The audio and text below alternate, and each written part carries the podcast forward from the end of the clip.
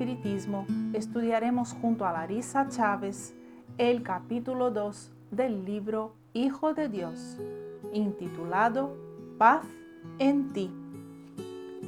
Os dejo la paz, os doy mi propia paz, una paz que el mundo no os puede dar.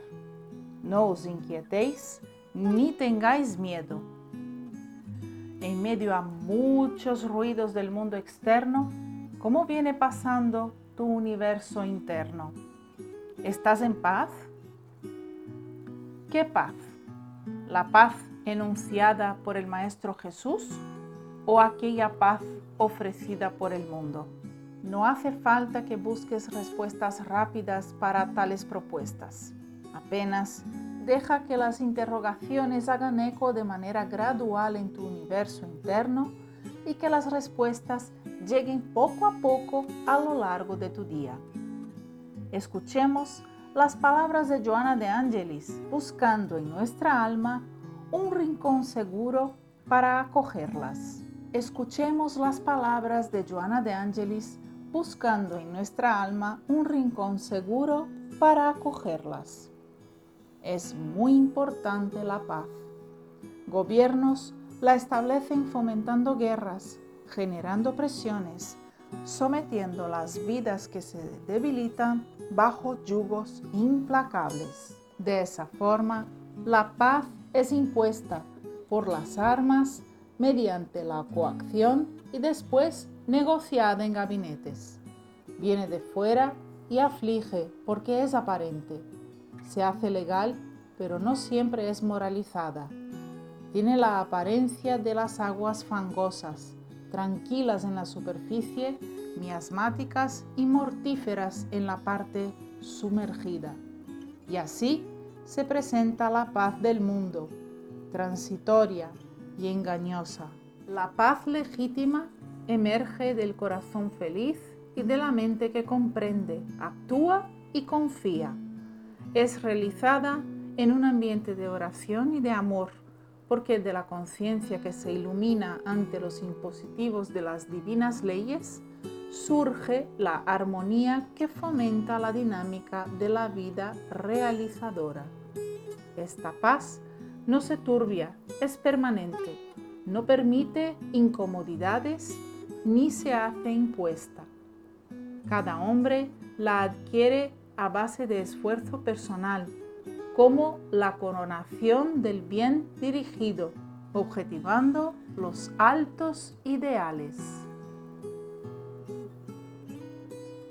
No basta, sin embargo, programar y hablar sobre la paz, sino visualizarla, pensar en paz y actuar con pacificación exteriorizándola de tal forma que la paz se establezca donde estés y con quien te encuentres.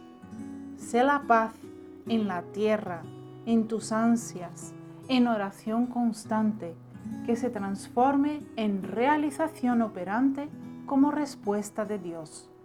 Orando por la paz, ese sentimiento te invade y el amor que de Dios se irradia lo anula todo y cualquier conflicto que te domine momentáneamente. La paz en ti ayudará a producirse la paz en el mundo.